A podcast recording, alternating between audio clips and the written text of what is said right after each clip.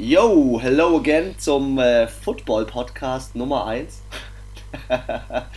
äh, Football-Füchse ist zurück mit ähm, dem vierten Spieltag und dem sogenannten Fuchsradar, wie wir ihn nennen.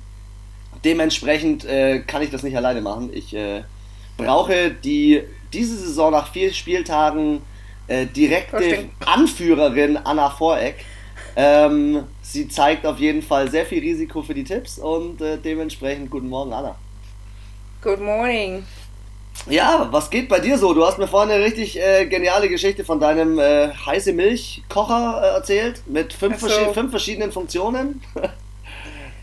ja, also ich sage mal so, ich habe das Wasser, äh, also zum das normale Wasser zum Trinken habe ich heiß warm quasi aus dem Wasserhahn abzapft und mein warmen Kaffee oder beziehungsweise die Milch für meinen Kaffee habe ich äh, kalt äh, gemacht anstatt warm und deswegen habe ich ein bisschen äh, Temperaturprobleme heute Morgen mit meinen Getränken. Äh, guter, guter Call zu dem Thema Temperaturprobleme. Ich möchte gleich mal mit dem aktuellsten Thema einsteigen, nämlich Corona-Situation in der NFL.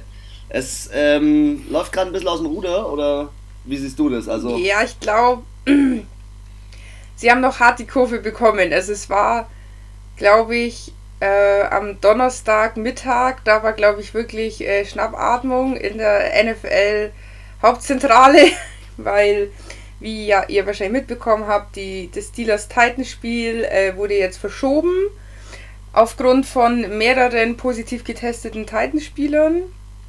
Ähm, dann erreicht, aber das, wann war das? Das war schon am Dienstag, glaube ich, gell? Dienstag, Mittwoch. Ja, die Titans, haben ja, die Titans haben ja festgestellt, dass bei ihnen im Team nicht nur Spieler, sondern auch Offizielle gibt, die äh, Corona haben. Es ist auch eine Untersuchung. Stimmt, am, auch Trainer und genau, so. Genau, und es ist eine Untersuchung am Laufen, dass sie ähm, sich vielleicht nicht an die Corona-Regeln oder die Corona-Vorgaben gehalten haben Dementsprechend gab es super viele Tests, auch bei den Minnesota Vikings und glücklicherweise ist bei denen ja nichts rausgekommen. Ja, und dann kam, glaube ich, Freitagabend die Info, dass das Spiel ähm, Kansas City gegen die Patriots verschoben wird, weil Cam Newton unter den Infizierten war. Auch hat sich auch anscheinend mit Corona angesteckt, aber Glück im Unglück, es war nur Cam Newton und nicht der Rest des Teams, weswegen das Spiel nicht am Sonntag, sondern Montagnacht übertragen wurde. Also es wurde um einen Tag verschoben, das ging jetzt noch. Und zwischenzeitlich äh, stand auch das Spiel von den Saints ähm, gegen die Lions auf der Kippe, weil auch hier äh, ein positiver Corona-Test war, wo sich aber im Nachhinein herausgestellt hat, er war anscheinend doch nicht positiv. Also, also es ist schon. sind anscheinend doch alle negativ und ich glaube, dadurch, dass es jetzt eigentlich nur ein Spiel war, was an dem offiziellen Spieltag nicht stattgefunden hat, geht's noch. Wären tatsächlich bei den Saints und auch bei den Patriots mehr, also tatsächlich und mehr infiziert gewesen und die hätten diese drei Termine verschieben müssen. Ja, also ich äh, finde, ich finde es schon, schon knackig. schon knackig. Vor allem, hast du mitbekommen, wie sie es jetzt bei den Steelers gemacht haben? Sie haben jetzt bei den Steelers ähm, die, das Spiel gegen die Baltimore Ravens verschoben auf Woche 8. Dadurch haben die Steelers Woche 7 ihr Spiel gegen die Titans und die Baltimore Ravens Woche 7 eine Bye Week. Und dadurch ähm, ist es so, dass die Steelers jetzt offiziell schon ihre Bye Week hatten, wobei die ersten vier Spieltage nicht zu Bye Week Spieltagen zählen. Ey, das ist voll ganz schön, das ist voll ganz schön wild. Also äh, also, wir können hoffen, dass nicht noch mehr Spiele verschoben werden. Ich glaube, das wird nicht der Fall sein. Ja, mal sehen. Also ich glaube, das wird am Ende wahrscheinlich wirklich in so einem Chaos enden, weil ähm, jetzt lass mal, jetzt ist noch Herbst, auch natürlich in Amerika, aber ähm, das ist ja das, was die Leute weltweit im Endeffekt sagen, wenn es diese Grippesaison kommt, die ja seit Jahrzehnten jetzt anfängt mit ganz normalen Grippe und Erkältungen, die ja ähnliche Symptome haben wie das Coronavirus, wird es eh super durcheinander alles werden. Also ich finde es jetzt, äh, wie du sagst, durcheinander ist da ein guter Begriff. Ich finde es jetzt schon echt ziemlich, ziemlich krass. Sie haben ja jetzt inzwischen auch in der NFL mit Strafen gedroht und haben gesagt, hey, wenn ihr euch nicht an die äh, Forderungen haltet, die wir von der NFL oder NFLPA, Players Association, stellen, nämlich zum Beispiel wir wollen von euch, dass ihr ähm, immer die Maske am Spielfeldrand tragt und so weiter und so fort, dann gibt es äh, Draft-Pick-Entzug und dann äh, werden sie nächstes Jahr nicht nur mit Geldstrafen oder dieses Jahr nicht nur mit Geldstrafen davon gehen, sondern auch Draft-Pick-Entzug und ich finde es gut so.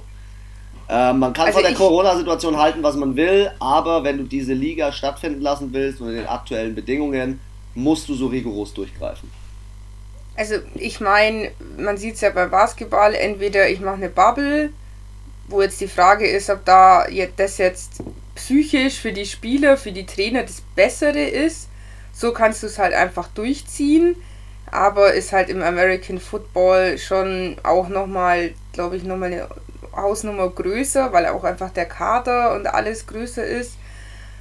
Ähm, hätten wir auch schon viel früher aufziehen müssen. Also im Nachhinein kann man das jetzt eh nicht mehr machen. Oder ich sage halt zu den Spielern, reißt es euch zusammen. Und wenn ich natürlich dann so Rookies, sage ich jetzt einfach mal, oder irgendwelche, ähm, ja, neunmal klugen äh, Anti-Corona-Spieler habe, die sagen, ich bin jung, ich bin halt 25, scheiße, bekomme ich nicht. Und halt abends mit ihren Kumpels zum Feiern gehen. Wenn es nur die Kumpels sind, Corona vielleicht sind ja auch die Mädels. Ja, ja, oder halt, egal, worauf ich raus will, sie gehen halt irgendwo hin, wo viele Menschen sind. Und ja, ich finde, ja, am Ende wird das Team, denke ich, hier die Nase vorne haben, dass es halt schafft, dass alle Spieler sich auf den Hosenboden setzen, nach ihrem Training und nach ihrem Spiel einfach nach Hause gehen und fertig. Und da es bei ihrer Frau, bei ihren Kindern oder was weiß ich bei wem oder bei auch alleine sind und halt ähm, die Füße stillhalten, weil ich glaube, anders funktioniert es nicht. Und, ja, sie ähm, haben ja jetzt schon den Wunsch geäußert, diverse ähm, Offizielle, würde ich es jetzt mal bezeichnen, haben den Wunsch geäußert, dass man vielleicht die Teams wirklich in Hotels verfrachtet. Ähm, Gerade für dieses Game-Wochenende, weil die reisen ja samstags immer schon an reisen dann montags ab oder Sonntagabend von den Spieltagen. Ähm, das ist schon so, dass äh, da der Wunsch geäußert wurde, aber ich gebe dir recht, es ist viel zu spät. Vor allem jetzt über, überlegt er auch mal bei den Steelers. Ich meine, jetzt haben die das Pech vielleicht und in fünf Wochen spielen die wieder gegen ein Team, was wieder einen Corona-Fall hat. Ja, was dann? Dann haben die fünfmal Beiweek gehabt oder was? Geht nicht. Also ich kann Geht ja auch nicht. jetzt nicht jedes Mal die Beiweek vorschieben. Anna, das Einzige, was sie nur noch machen können, das Einzige, was sie machen können, weil du kannst nicht rein von der Recovery her ist ein Spiel so heftig. Die haben, die, alle Mannschaften, die Sonntag spielen, haben ja Montag frei. Weil ähm, Off-Day und Dienstag geht's los mit dem Training. Deswegen hasst auch jeder das Thursday Night Game, weil jeder sich denkt, ey, am Montag treffen wir uns in der Facility, weil wir ähm, Thursday Night Game haben. Und am Mittwoch spätestens fliegen wir schon wieder dorthin und haben das Thursday Night Game. Es ist schon so, ähm, dass sie das gar nicht mehr unterbringen. Das Einzige, was sie machen müssen oder könnten, wäre die Playoffs und den Super Bowl zu verschieben und alle Spiele, die als Nachholspiele ja. gelten, im neuen Jahr dann zu machen. Was ich aber nicht glaube. Also ich kann es mir nicht vorstellen. Also ich denke, wenn da irgendwie, ja, meist sind ja in der Regel 16 Partien am Spieltag, wenn dann drei ausfallen, ist es natürlich dann in der Summe schon viel. Und ähm, ja, also ganz ehrlich, ich würde jetzt auch, wenn es zu extrem wird, könnte ich mir auch vorstellen, dass halt das dann dieses Jahr einfach irgendwann gecancelt wird. Ja, kann ich mir auch vorstellen. Dass ähm, halt dann, so wie bei anderen Ligen, also Eishockey wurde ja abgebrochen, Basketball, gut, wurde ja unterbrochen, sage ich jetzt mal in Amerika, aber ähm, ja, ich sag's mal so, wenn es halt, man hat es halt versucht und wenn es am Ende nicht klappt, ähm, dann ja, das ist das Letzte, was die NFL will, weil natürlich ein Haufen Geld da ans Land gesetzt wird. Aber letztendlich geht es jeder anderen Sportart auf der ganzen Welt genauso. Und ähm, ja, das stimmt. Wäre kacke, aber Mei, es gibt ja auch viele Spieler, die ja auch wirklich sagen, das sind ja auch die, die sich jetzt rausnehmen haben lassen, die ja Risikopatienten sind, Asthma oder irgendwie Probleme mit der Lunge oder whatever haben. Und letztendlich macht es ja auch keinen Spaß. Die eine Hälfte von Team ist raus, weil sie, was weiß ich, Zerrungen, Brüche, und Risse und was weiß ich was alles hat. Und der, die andere Hälfte von Team ist Corona infiziert. Das ist auch kacke. Das ist auf jeden Fall mindestens so wild wie meine Prophezeiung. Ich möchte mal ganz kurz den Übergang zum nächsten Thema finden, bevor wir dann mit den, äh, mit den ersten Spielen beginnen. Gestern Abend erste Trainerkündigung es ist soweit. Bill O'Brien äh, bei den Houston Texans macht die Fliege, macht einen Abgang. Und ähm, meines Erachtens völlig zu Recht. Also sie haben diesen Spieltag schon wieder verloren. Die Texans haben die Aufholjagd nicht geschafft ähm, gegen die Minnesota Vikings. Ich muss ehrlich gestehen, der Weggang von äh, DeAndre Hopkins war, der, war ein Fehler. Der zweite Fehler war, diesem Coach auch noch die Möglichkeit zu geben, dass er auf jeden Fall wie ein General Manager handelt ähm, und alle Rechte hat. Ähm, denn ich bin der Meinung, ein Coach sollte ein Coach sein und nicht ein General Manager. Ja, das stimmt. Also ich denke, es gibt bestimmt Persönlichkeiten oder auch wirklich Menschen, die das, sage ich mal, im Kreuz haben, die halt vielleicht sehr spielerisch und auch sehr wirtschaftlich denken können, aber äh, er halt nicht. Also ich bin halt ich jetzt mal gespannt, was danach kommt. Also weil in so einer Corona, in so einem Corona-Jahr einfach mal schnell einen neuen Coach nachzukriegen, ist auch eine spannende Situation. Nehmen die jemanden aus dem eigenen Team, aus dem eigenen Staff, der dann einfach eine Position höher rutscht? Oder holen sie sich wirklich einen neuen Coach? Weil mir fällt gerade kein Coach ein, der jetzt mit na so namhafter Coach. Sie holen sich DeAndre Hopkins, weil der wollte ja eh irgendwann mal in den Trainerstab. Also. Ganz bestimmt geht der zu Houston zurück. Auf das Team hat er ja so viel Bock wie auf Corona.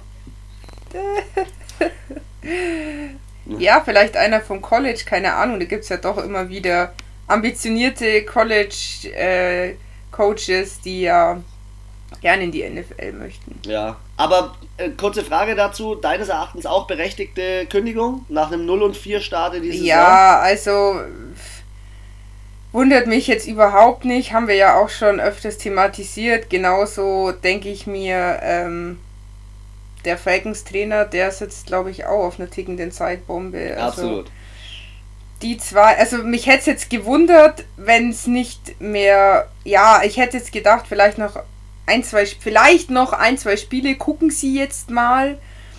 Aber man muss halt auch sagen, die Texans haben halt jetzt auch nicht in den ersten drei Spielen gegen Kansas City und Packers und äh, Saints gespielt wo man sagt so, wow, okay, das war natürlich schon ein harter Start, sondern alles gegen machbare Gegner eigentlich, also auch vom Kader her auf Augenhöhe, also nicht so Teams, wo man so denkt, so überkrasse Gegner. Und ja, okay, sie hatten also einmal wie gesagt, die Kansas City Chiefs, aber du hast einen, ähm, einen Deshaun Watson mit einem Vertrag ausgestattet, der ähnlich ist und deswegen bin ich da schon auf deiner, äh, deiner Meinung. Ähm, die gucken dem anderen Team schon in die Augen, muss ich sagen.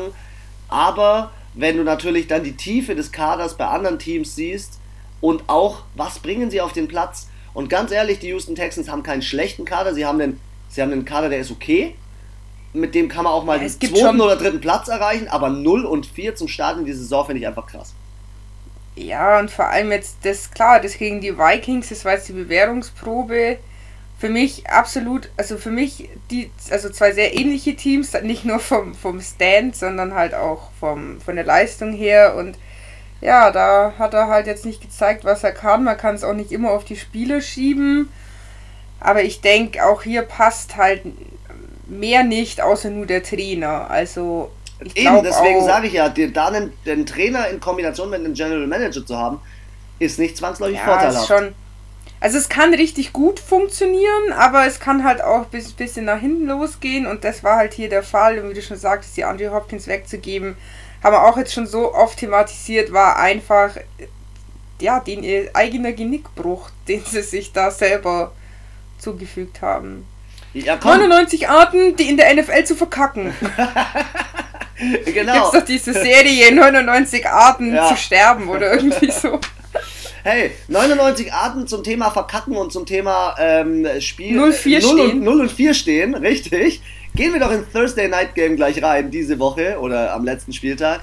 Ähm, die Broncos haben gespielt gegen die New York Jets und ich hatte in unseren letzten Podcast nochmal reingehört und da kam ein Satz von dir: New York ist einfach scheiße. Ey, New York hat in dem Spiel sogar 28 Punkte auf den Platz bekommen, was ich ja nie, mit was ich niemals gerechnet hätte. Ich habe äh, am Freitag früh die Wiederholung ähm, angeschaut, kurze Werbung auf The Zone von diesem Spiel. Ähm, und ich muss sagen, Sam Darnold ist eigentlich von seiner ganzen Spielintelligenz her ein echt guter Quarterback. Aber der steckt in einem Team, wo ich mir jedes Mal denke, boah ey, Leute, Leute, was ist los? Du denkst dir jedes Mal. Was ist los? Hat, hat Ben nicht wirklich gesagt. Ja. Das denkst du dir, wenn ha. du Sam Donald siehst. Okay, vielleicht für die, die das nicht wissen.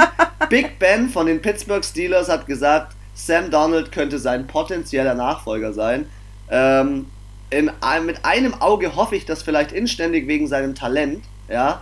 Ähm, trotzdem hat er für mich nicht mehr Talent als ein, als ein Baker Mayfield und ähm, ja, was soll man zu dem Spiel also, sagen? Ich finde halt einfach, wenn du dich von einem, von einem Ripien äh, schlagen lässt, der relativ unbekannt ist, meines Erachtens als Quarterback.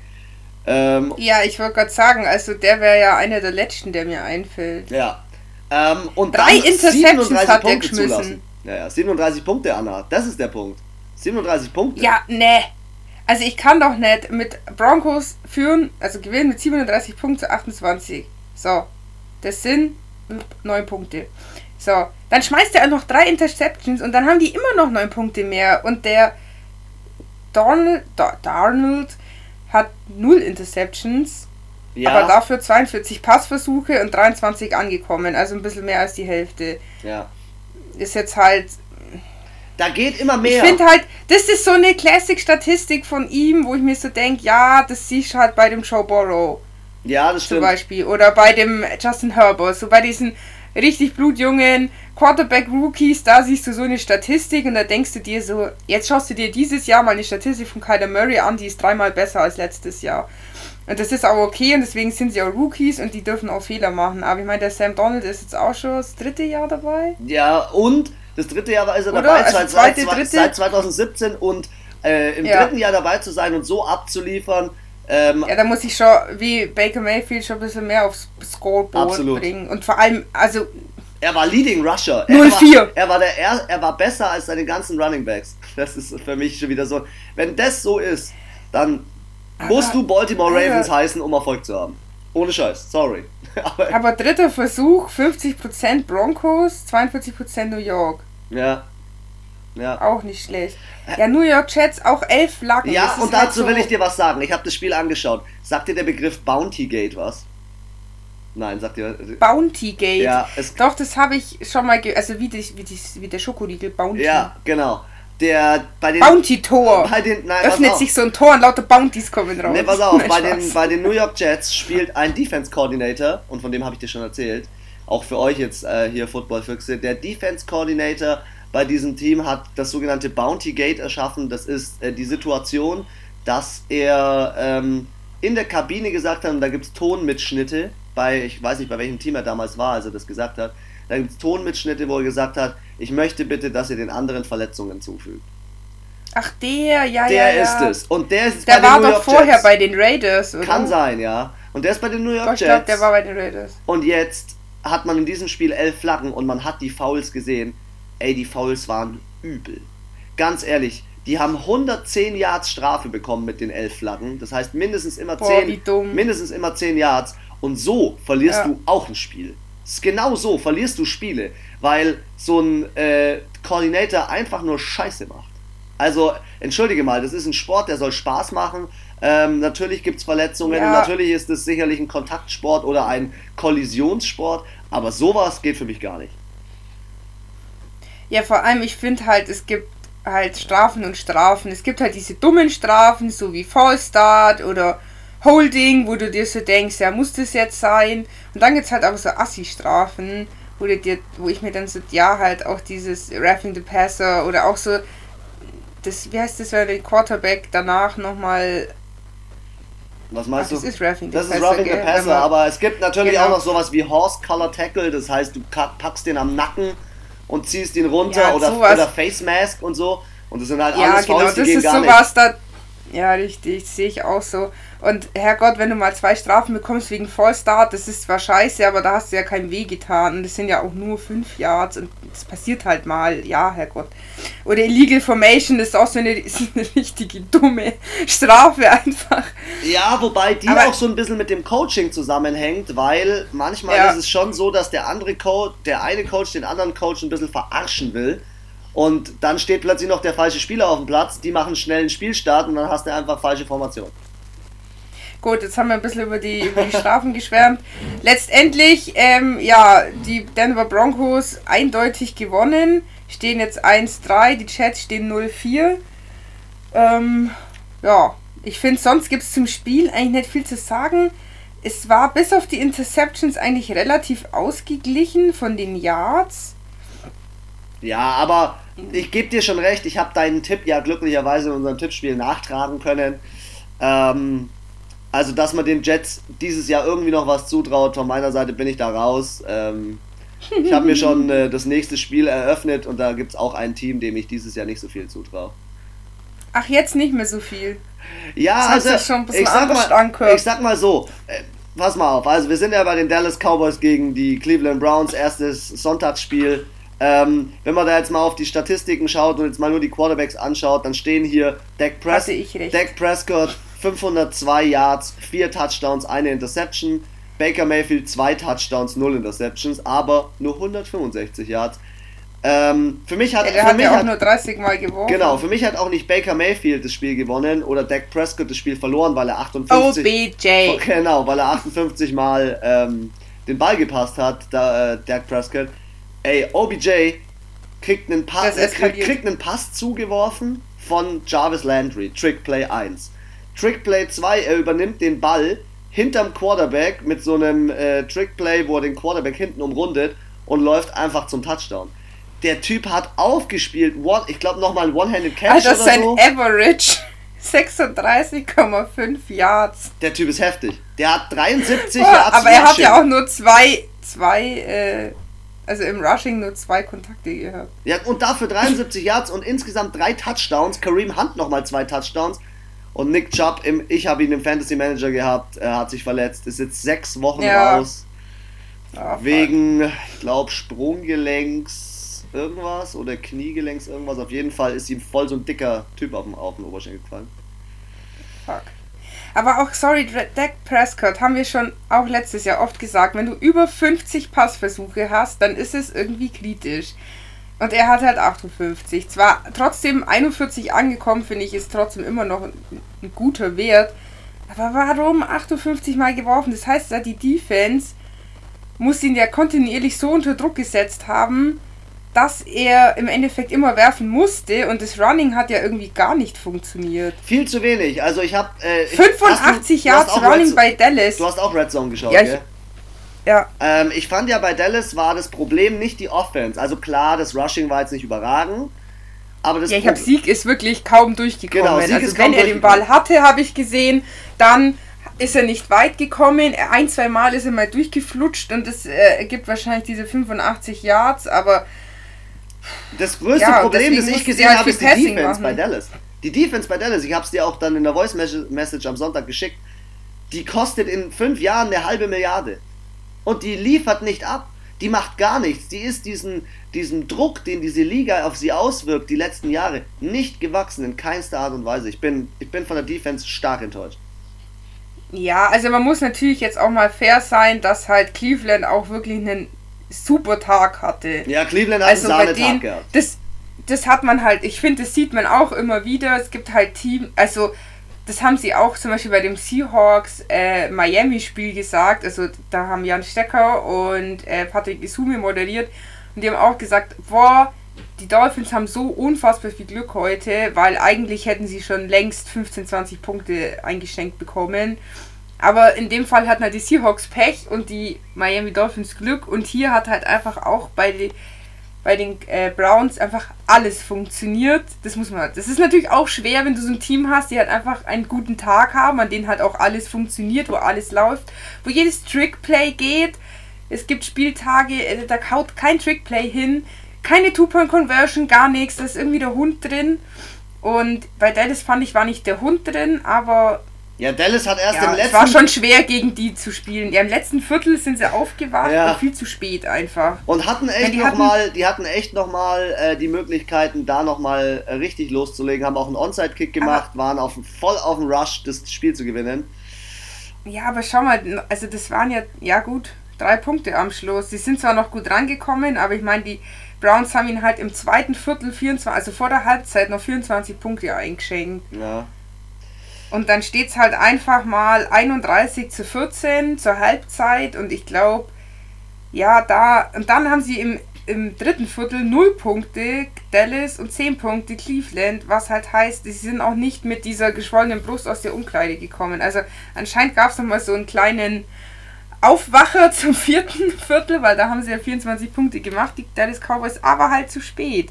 Und dann, wie du sagst, hat die Defense nicht funktioniert, dass sie halt die, ähm, die Browns halt hinten halten. Musst du überlegen, die haben in jedem Quarter gepunktet. Ja, ist schon krass. Am Ende, das am ist Ende, schon, am Ende hat das man, ist schon gut. Also schaffen nicht viel, haben nicht viele Teams an dem Spieltag geschafft. Am Ende haben wir einen echt hohen Außer Miami Spielstand. Dolphins. Am Ende. Je, jedes Quarter ein Kick. Ja, ja, aber schau mal, das war, glaube ich, unser höchst scorendes Spiel mit 49, 38 ganz am Ende. Ja, hätte ich nicht gedacht, Ähm, dass Die es so viele Punkte gibt. Cleveland Browns stehen ganz gut im Ranking in ihrer Division. 3 und 1, also ich finde die Division eh krass. 3 und 1 die Browns, 3 und 1 die Ravens, 3 und 0 die Steelers. Da könnte auf jeden Fall was gehen. Wo ähm, nämlich auch was gegangen ist, ist ähm, beim Outscoring, wie ich es so gerne äh, nenne. Ich habe mir gerade die Teamstatistiken angeschaut. In eigentlich jeder Teamstatistik ist Carolina vorne und hat es geschafft, endlich mal zu gewinnen.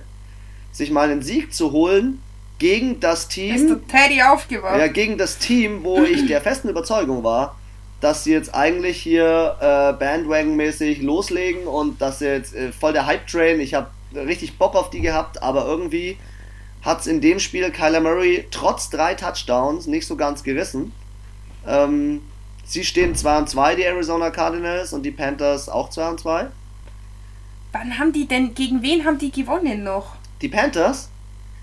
Äh, Gegen die Raiders? ich Nee. glaube gegen die Raiders. Warte, das finde ich für dich heraus. Sie haben gewonnen Oh, gegen die echt- Chargers, letzten Spieltag, 21 zu 16. Ah, Genau. ah. Ihr merkt schon, es sind super viele Spiele in der NFL. Aber Anna, gut. Ich mir gerade dachte, wann haben die denn ein zweites Mal gewonnen? Wo scheiße, Alter, dann haben die ja genau, es stehen ja genauso wie die Saints. Ja. Guter Call übrigens, Teddy Bridgewater ist aufgewacht, ja, das stimmt. Aber nicht nur der, sondern auch Robbie Anderson ist aufgewacht, der von den Jets kam, eine gute Entscheidung getroffen hat, zu den Panthers zu gehen. Und ich muss sagen, für das, dass Christian McCaffrey nicht spielt, 2 und 2 ist okay. Ich glaube nicht, dass es mit ihm mehr wäre, ganz ehrlich. Glaube ich auch nicht. Glaube ich auch nicht. Weil sie haben irgendwie schon gebraucht, bis sie jetzt reingekommen sind. Klar, neuer Quarter. Die, mein, wenn man überlegt, also ich weiß nicht, so gefühlt in jedem zweiten Team ist ja irgendjemand von Carolina jetzt. Also sei es der Greg Olsen oder Cam Newton oder so. Und irgendwie, ich habe auch das Seahawks-Spiel mir halt nebenbei angeschaut und dachte mir so, also der Olsen da in dieser Seahawks-Ausrüstung schaut irgendwie auch komisch aus. Sieht wild aus, gell? DeAndre Hopkins Ja. hatten sie echt krass im Griff, die Arizona, äh, die, die Carolina Panthers, muss ich sagen. Also der hat nur 41 Yards. Für das, was er die letzten Spieltage sonst so abgeliefert hat, bin ich ein bisschen enttäuscht. Da hätte ich mir mehr vorgestellt. Und Ky Ja, also Kyler Murray wieder Leading Rusher, er ist so geil. Der Typ mit seinen, seinen Knöpfen da unten dran und Also am, äh, ich würde mich schon mal freuen auf ein Spiel ge Ravens gegen äh, Cardinals, because äh, wer läuft mehr, Lamar Jackson oder Kyler Murray? Safe, safe Lamar. Safe.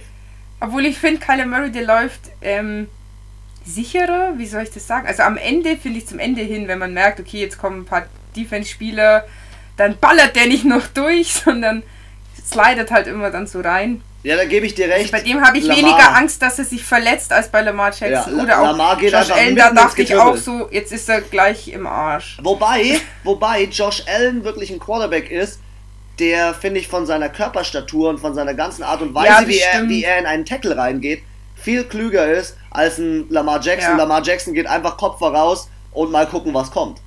Und ein Kyler Murray geht eigentlich nur in den Momenten zum Run, wo er sich echt sicher ist.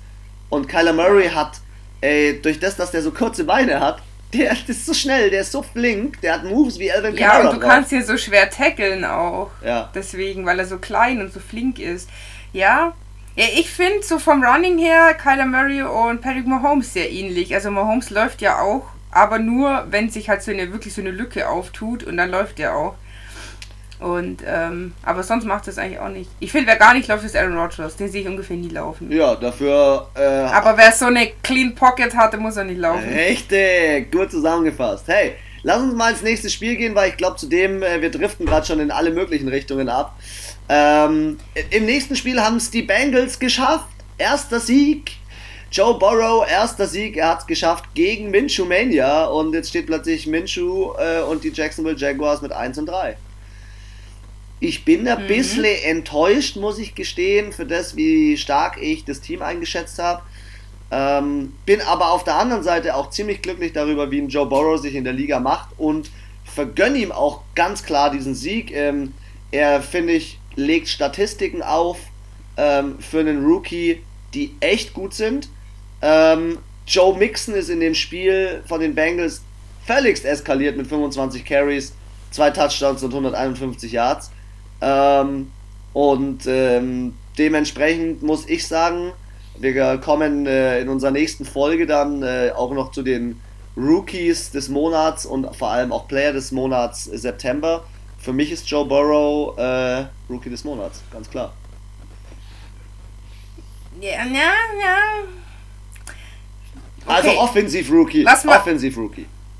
Ja, ich finde Justin Herbert, der, ich finde ihn ehrlich gesagt fast noch krasser. Ne, ne. Der hat halt einfach ja, aber so, ja, was ne, gegen Kansas City und Patriots ist halt schon. Da dann muss er es aber gewinnen. Wenn er so einen Titel will, dann muss er es gewinnen. Dann muss er so ein Spiel ja, gewinnen. Ja, aber Joe Burrow hat ja auch, äh, ja, schau mal, der hat ja gerade mal erst zwei, zwei Spiele gespielt. Nee, Joe, ja, okay, aber Joe Burrow spielt halt vier Spiele, 99% aller Snaps, legt Statistiken auf, die für den Rookie geisteskrank sind. Für mich ist er offensiv. Ich sage ja nicht, dass er, ich sage ja nicht, dass er nicht gut ist. Okay. Ich sage nur, ich finde Justin Herbert halt auch mega gut und ich finde ihn fast noch besser, weil die Situation, in der er sich befindet, viel, viel schwieriger war, nämlich fünf Minuten vor Spielbeginn, oh, Entschuldigung, der Arzt hat gerade von dem Mitspieler die Lunge punktiert, der ist kurz vorm Verrecken und muss jetzt ins Krankenhaus, hier ist dein Helm, viel Spaß, du bist halt Starting Quarterback. Gegen Patrick fucking Mahomes, MVP, Super Bowl Team, whatever, und äh, zeigt denen den Stinkefinger und schaffen es gerade noch so in die Overtime. Ja, okay, ich habe das Spiel ewig geführt gegen Anna, die Panther, ich habe das jetzt äh, alles schon wieder in die, äh, in die falsche Richtung gelenkt. Wir müssen über, wir müssen über das Spiel der Bengals gegen die, ähm, gegen die Jaguars sprechen, um da nicht rauszufliegen aus, unserem, aus unserer Struktur. Ähm, also zum Spiel. An sich, ähm, ja, Kansas City, so von den Stats her fast 100 Yards mehr äh, insgesamt. Warum bist du bei Kansas City? Wir sind bei Bengals gegen Jaguars. Äh, Cincinnati. Eine, beide eine Interception. Third Down Convention. Äh, Jetzt, ah? Dritter Versuch! Einfach Deutsch. Dann kann man sich auch nicht immer versprechen. Bei, bei beiden schlecht. 36 und 20 Prozent ist halt echt jetzt nicht so der Brüllo.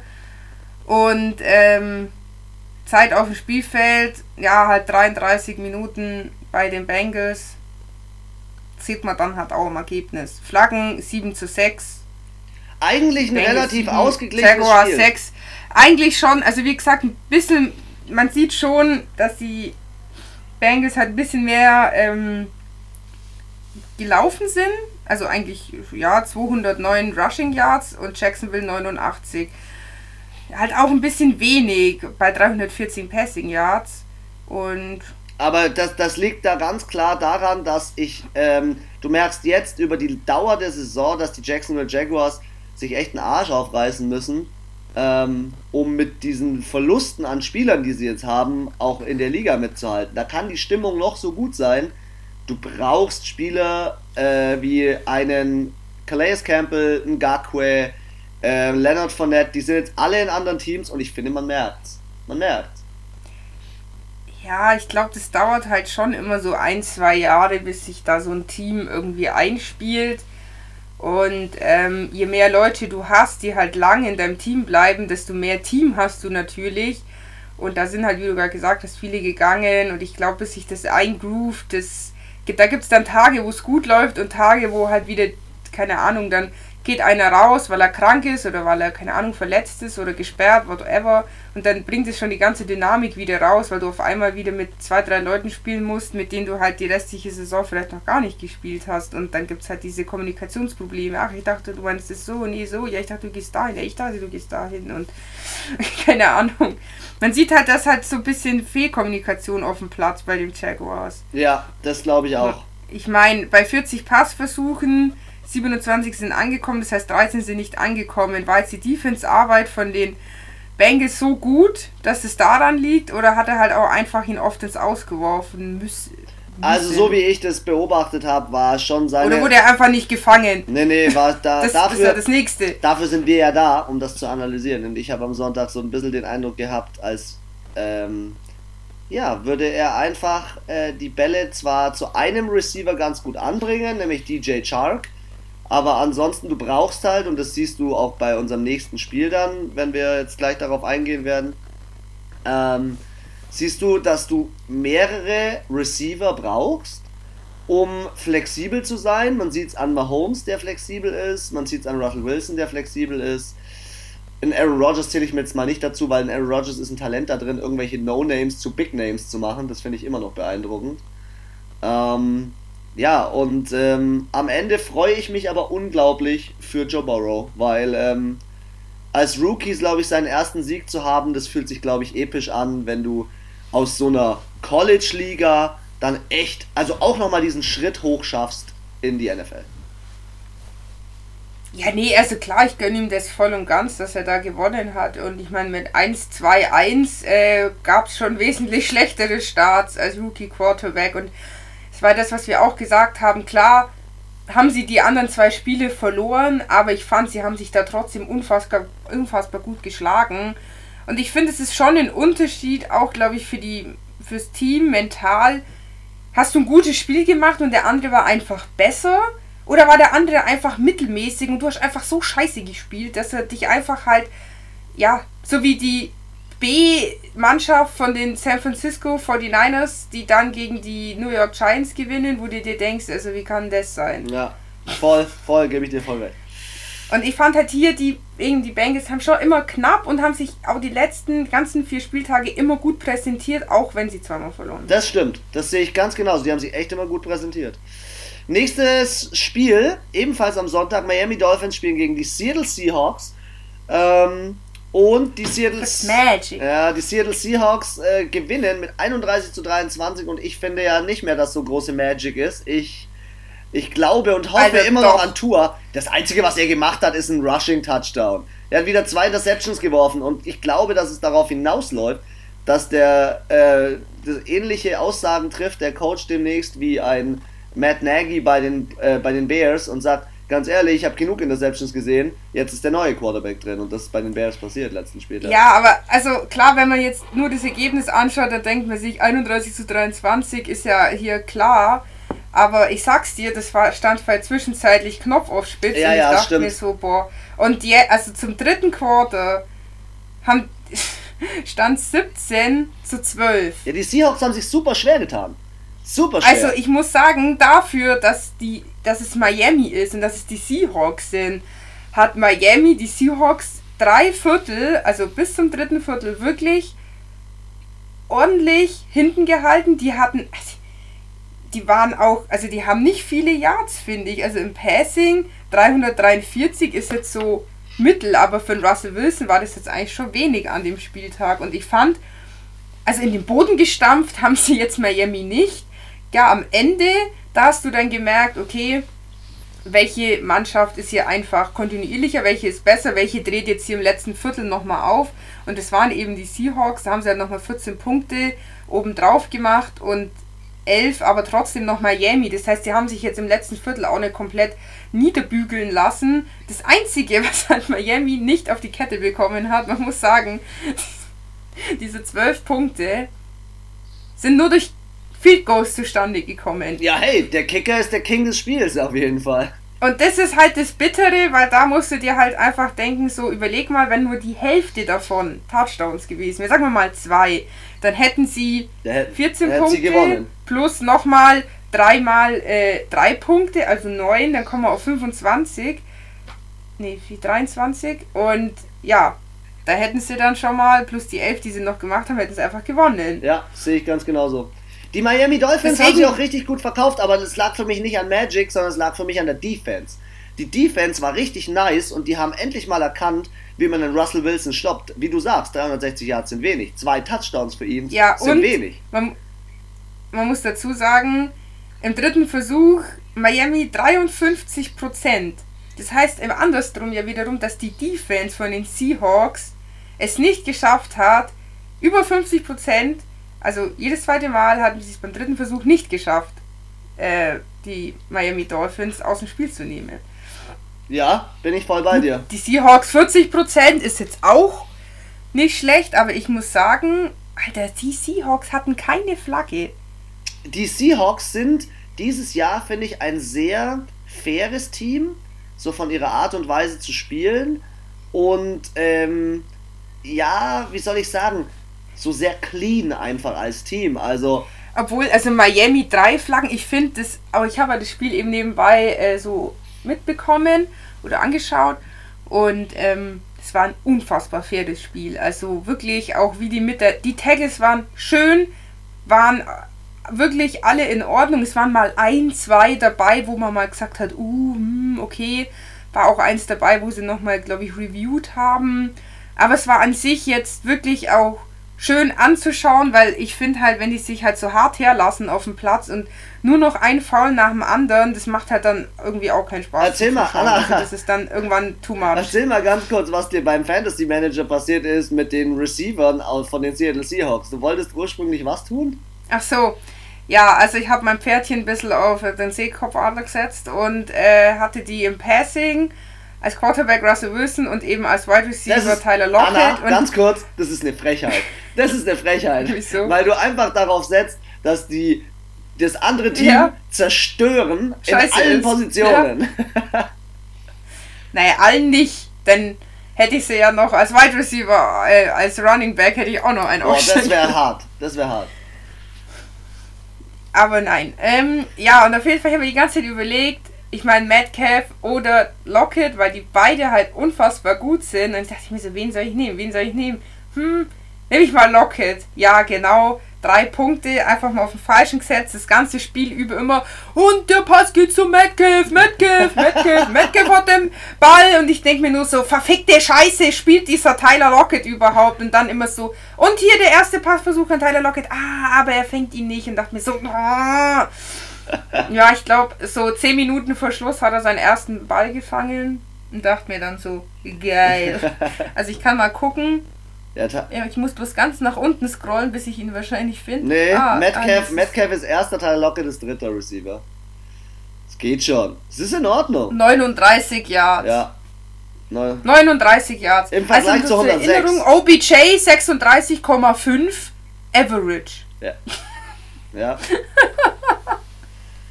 ja, war nicht so geil. Also an sich muss ich sagen, haben sich Miami Dolphins besser geschlagen als gedacht. Und zwischenzeitlich dachte ich, meine, meine wilde Vermutung vom letzten äh, Mal, und zwar, dass die Dolphins da gewinnen, so, das wäre so typisch NFL äh, unfucking fassbar.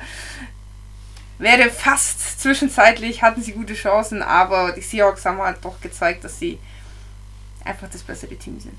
Das sehe ich ganz genauso. Und das hat noch ein Team geschafft zu zeigen, dass sie das bessere Team sind, auch wenn es am Anfang freaky war. Am Anfang, also ich, Boah, ich war auf kurze ich, Lebenskrise kriegt. ich war auf dem Auswärtsspiel äh, meiner Eishockeymannschaft unterwegs und fahre auf dem Rückweg so und dann äh, sehe ich so den Spiel, den Spielstand auf dem Weg zum Auto und denke mir so, hä, was? Nicht nur was? du. Die Lions führen 14-0 gegen die Saints? Was ist da passiert? Die Saints sind dann plötzlich im zweiten äh, Viertel aufgewacht, haben sich nochmal gegönnt, 21 Punkte und haben glücklicherweise auch schon im ersten äh, Viertel noch 7 Punkte draufgelegt, was sie dann dazu gebracht hat, dass am Ende 35 zu 39, äh, 29 ein Sieg war. Ähm, trotzdem alles in allem am Ende auch nochmal echt spannend. Ähm, die Lions sind nochmal ein bisschen zurückgekommen. Und äh, ja, Elvin Kamara hat mal wieder gezeigt, warum äh, er Michael Thomas ziemlich gut ersetzt. So habe ich das Spiel auf jeden ja, Fall. Wo man sagen muss, Latarius Murray fand ich, die waren ziemlich ausgeglichen die Spiel an dem Spieltag. Also Breeze hat schon so fast, also hier 19 ähm, heißt es, Catches ist es ja nicht. Beim, Rush, Wenn beim Rushing. beim Rushing den Ball bekommen. Ja. Beim Rushing heißt, also heißt, er hat 19 heißt Mal den Handoffs. 19 Handoffs für Camara und 14 Handoffs für Murray. Äh, Murray sogar zwei Touchdowns, Camara einen. Also ich fand, die haben hier beide wirklich äh, super Ja, er hat sie, er hat sie klug eingesetzt, auf jeden Fall. Und auch Sanders, 93 mal, Yards, der ist auch mal ein bisschen gelaufen. Auch wenn jetzt hier kein Touchdown kam, also die Touchdowns kamen beim Receiving von Smith. Den Vornamen kann ich leider nicht aussprechen. Ich glaube Trent. Traquan. Trent oder Traquan. Traquan. Traquan. Ah, Traquan. Das ja. Traquan. ähm, ja, also, ja, also was mich schon wieder ein bisschen aufregt, muss ich ehrlich sagen, dass sie hinten liegen, das ist bei den Saints eigentlich öfters, ist mir aufgefallen. Die liegen öfters mal irgendwie hinten. Ähm, ich fand's mega geil, die lagen 14-0, also so Ende des ersten Quarters hinten, haben dann eben nochmal sieben Punkte gemacht und zwar eben so geil, das haben sie auch bei Randan gezeigt. Äh, halt die Spielstände und der Coach dann auch so, Tampa Bay? LA Chargers? 7, 14? Ja. Und bei den Saints stand es halt genauso. Und ich dachte mir so, Alter, voll krass. Also, die sind ja Tampa und Saints in einer Division. Hatten beide den gleichen Spielzeit zur gleichen Zeit und sind beide hinten gelegen. Ja, und wie du schon gesagt hast, dann haben sie halt nochmal äh, ordentlich nachzogen. Und da hat die Defense auch richtig äh, dann, also keine Punkte zugelassen. Sind äh, wirklich gut in die zweite also in die zweite Halbzeit gestartet auch. Und dann ist mir die letzten Spieltage aufgefallen, sie haben dann geführt, auch mit einem großen Abstand. Also es ist jetzt nicht schlimm, dass da nochmal acht Punkte im letzten Quarter von den Lions gekommen sind. Also man kann sich's leisten, aber. Aber es wäre beinahe noch die Führung und der Ausgleich. Es, die hätten, die hätten genau, beinahe das noch das Spiel so, gedreht im, im letzten Viertel, das ist dann die Defense. Ich weiß nicht, ob die dann schon im Feierabend sind oder irgendwie sich denken, oh geil, die Offense hat uns jetzt ja 14 Punkte rausgespielt. Äh, passt schon, ich weiß es nicht. Aber das ist mir die letzten Wochen schon öfters aufgefallen, dass hier die Defense am Ende irgendwie immer so ein bisschen schludrig wird und auch so blöde Fehler manchmal macht oder halt auch nicht aufpasst richtig. Und da denke ich mir dann so, also, ja, gegen Detroit könnt ihr euch das vielleicht leisten, aber da kriege ich echt Bauchschmerzen, wenn ich da an andere Teams ja. denke. Aber witzigerweise machen sie das dann da immer nicht. Ja, die, die Saints halt wirken für mich dieses Jahr so, als würden sie sich immer so ein bisschen an das gegnerische Team auch anpassen. Ähm, und man merkt irgendwie so, ähm, sie spielen halt das, um ein Spiel zu gewinnen äh, das Level sozusagen. Aber ähm, am Ende 2 und 2 muss ich ganz ehrlich gestehen, ich hatte schon eine Diskussion mit einem äh, unserer Podcast-Hörer, der zu mir gesagt hat, hey, äh, du hast doch die Saints zum Anfang der Saison so hoch eingeschätzt und so abgefeiert. Ja, ich bin ehrlich, also so ein 2 und 2 hätte ich auch nicht gedacht. Ich dachte eher, dass die 3 und 1 vielleicht sogar 4 und 0 stehen. Ja, also ich finde, wenn jetzt, wenn die das Spiel verloren hätten, dann hätte ich mir jetzt echt Sorgen gemacht, aber ich meine, du siehst es, es gab genug Teams, die 1-0, 2-0 standen und jetzt stehen sie auch 2-2. Ja, die NFL es ist, ist unpredictable. Ja, also je länger wir, also so tiefer wir jetzt in die Saison gehen, desto mehr. Äh, die Ravens haben auch ihren ersten erste Niederlage kassiert. Also, ähm, das ist halt irgendwann sind halt diese Teams, die mit null am Ende stehen, werden so wenig und irgendwann treffen die dann auch auf die anderen Teams, die jetzt, jetzt müssen wir mal gucken, wie viele noch 4-0 stehen. Und dann kann man mal gucken, wann die gegeneinander spielen. Und spätestens da wird es ja einfach kein 4-0 mehr geben. Da wird der erste äh, das 3-1 haben. Ich bin mal gespannt, ob dieses Jahr ein Team die perfekte Saison hinbekommen wird glaube, unter diesen Bedingungen dieses Jahr ist es, äh, glaube ich, schwierig. Ja. Hey, wir Weil letztendlich das, was jetzt den Patriots passiert ist, kann ja jedem passieren. Aber was ich noch zum Saints-Spiel sagen wollte, 71% beim dritten Versuch. Was? Ja? Alter, wie gestört gut ist das? Vikings. Äh, Und obwohl die Lions äh, schon 50% Saints. hatten. Saints. Saints sind auf aber dem dritten Versuch wenig, meines Erachtens richtig, richtig gut. Das waren sie aber meines Erachtens schon immer. Die Saints waren schon immer so ein Drew Brees ist so ein dritter Versuchsspieler. Da ist der einfach geil. Ja, stimmt, da denkt er sich jetzt nochmal so, Arschlecken, jetzt oder gar nicht. auch insgesamt neun Flaggen, auch finde ich eher niedrigerer Flaggenwert. Ja, mal letztendlich, was soll ich sagen, die ganze Statistik, vor allem das Rushing, 164 Yards bei den Saints und 90 bei den Lions, das ist halt schon auch ein bisschen arg wenig. Ja, und insgesamt 281 und New Orleans 392 in Total Yards. Ja, klar, da hätte man natürlich jetzt sagen können, Da hätten sie schon nochmal einen Touchdown mehr reinballern können, ja, wenn sie schon so viel mehr Yards haben. Aber an sich, ja, es ist jetzt auch Jammern auf hohem Niveau. Und äh, am Ende von der Saison, wenn du dann deine 12-4 stehst, sagt auch keiner mehr, oh, aber da waren zwei Siege dabei, die waren ja ganz knapp. Wurscht. Siege, es Sieg. steht 2-2 und am nächsten, ja genau, und am nächsten Spieltag kriegt dich keiner mehr, äh, oh, das haben wir gegen Lions scheiße gespielt. Sieg ist Sieg, passt ganz gut zum nächsten Spiel. Wir haben ja hier über die Coaches-Kündigung gesprochen. Minnesota Vikings spielen gegen die Houston Texans. Und was mir gerade aufgefallen ist, es gibt zwei Spiele, die an diesem Spieltag genau gleich geendet sind. Nämlich Houston Texans gegen Minnesota Vikings. 23 bei Houston, 31 bei Minnesota. Und Miami gegen ja, Seattle. Stimmt, ja. Selber Spielstand. Zu dem Spiel, ähm, ja, die Vikings haben endlich mal einen Sieg aufgefahren, haben gezeigt, ähm, dass auch was in ihnen steckt. Delvin Cook zählt für mich zu den Top 5 Running Backs. Ähm, ja, und ähm, auch im, im Punkto Hybrid Running Back. Hybrid Running Back ist ja einer, der, pa äh, der einen Pass fangen kann und laufen kann. Und das, da ist einfach unter meinen Top 5 er und wenn wir aufs letzte Spiel nochmal kurz zurückgreifen, auch Alvin Kamara. Ähm, aber was Delvin Cook hier auffährt, mit dieser Anzahl, dieser Masse an Touchdowns, er hatte in dem Spiel schon mal wieder 27 Mal den Ball, 130 Yards, zwei Touchdowns. Der Typ ist, führt die Liga an mit 424 Yards von vier Spieltagen. Das ist epic. Also, so sehr man jetzt hier vielleicht die Quarterbacks auch rausheben könnte, und Deshaun Watson hat zum Beispiel auch kein schlechtes Spiel gemacht, bei Houston, finde ich persönlich, ist der Spieler des Spiels Dalvin Cook. Ja, das stimmt. Also ich muss auch sagen, er funktioniert neben Kurt Cousins für mich mit am besten bei Minnesota. Ich muss sagen, also ich weiß nicht, Alan Thielen, auch der Rudolph, die, die sind schon da, aber irgendwie. Ja, aber so du musst jetzt mal eins sehen. vier Spieltage bezogen nicht so aktiv wie. Also ich finde die Aufmerksamkeit und auch die, das, die meiste Arbeit, blöd gesagt, so von außen betrachtet, hat schon der Cook. Ja, ja, das stimmt. Ich finde halt, ein Kyle Rudolph kommt deswegen nicht so sehr zur Geltung, weil er auch ein Tight End ist. Tight Ends werden ja je nach Quarterback auch unterschiedlich eingesetzt. Ähm, Adam ja. Thielen könnte echt ein bisschen mehr machen, muss ich gestehen. Wobei also er in dem Spiel ja auch, in dem, genau, an dem Spiel war, war gut. gut.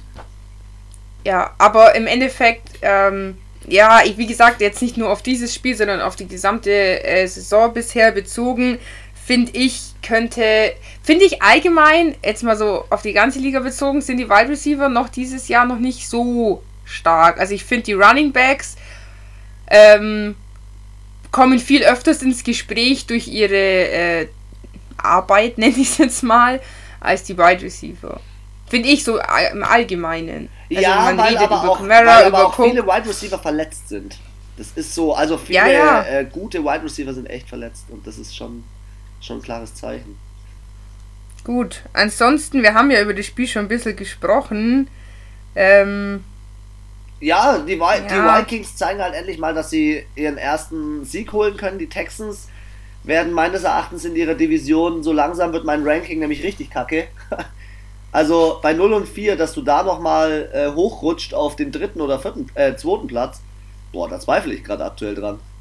Ja, wenn sie das jetzt hier hätten durchziehen wollen, noch gegen die, ähm, gegen die Vikings, sie haben ja am Ende nochmal ordentlich äh, Trouble gemacht, aber dann, sie haben ja dann nochmal 17 Punkte in der letzten, zweiten Halbzeit gemacht, dann muss ich ab, da halt, dann muss die Defense so dicht halten, dass halt auch die Vikings gar nicht die Chance haben zu punkten. Aber wenn ich natürlich dann nicht nur den Rückstand von vor der ersten Halbzeit aufarbeiten muss, sondern zusätzlich auch noch die Touchdowns ausgleichen muss, die mir in dem Quarter äh, reinfallen, dann muss ich halt nochmal zusätzlich 14 Punkte ausgleichen, was die Vikings im zweiten Viertel gemacht haben und nochmal 17 Punkte aus dem ersten Viertel.